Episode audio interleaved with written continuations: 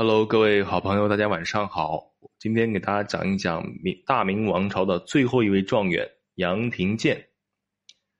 他是怎样一个人？李自成说要重用他，南明王朝说要充军，顺治皇帝说赶紧来当官。崇祯十六年，明王朝灭亡的前一年，大明举行了最后一届恩科选拔。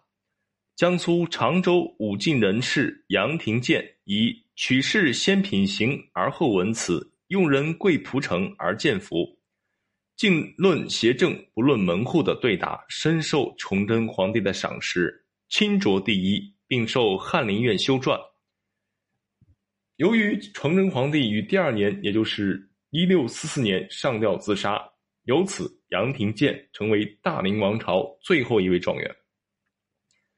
杨廷健相传是关西夫子东汉太尉杨震之后，他自幼习勤苦，不好鲜衣纨绔，在考中略中状元前早已才满天下，是公认的常州第一才子，声名显赫。但是可惜的，杨廷健在翰林院干了不到一年，李自成打进北京了。李自成是农民军起义文武将领中的知识分子不多，但他也知道知识分子的重要性。于是想从明朝的文武官员中选拔一些，充实到自己的队伍里来。这里李自成有个小心思，觉得选拔的人员不能是在大明的官场队伍中混得太久的，因为这些人老谋深算，动机不纯，心思太深，他怕难以驾驭。于是最近的一届恩科进士成为了他主要笼络的对象。杨廷健作为最近一届恩科状元，自然深受重用。于是，杨廷健被李自成任命为弘文馆编纂，并加封一级，成为李自成的亲信。后来，李自成兵败，杨廷健等原李自成政权的文武官员被南明政权福王俘获。对待这批降臣，福王按罪行等级制定了不同的处罚策略，一共为六等：一等折，即肢解；二等喉斩；三等鹰角；四等戍边；五等鹰屠。六等廷杖，像牛金星这类头脑人物就被列入了一等，周忠被列为二等，杨廷健这个明朝最后一位状元，福王没有重用他的意思，把他列为四等，就是叫他充军去了，去戍边。后来南明政权又被清军收拾了，杨廷健也跟着投降了清王朝。但是历经明王朝、李自成、南明多个政权的辗转，杨廷健早已是厌恶了官场的生活。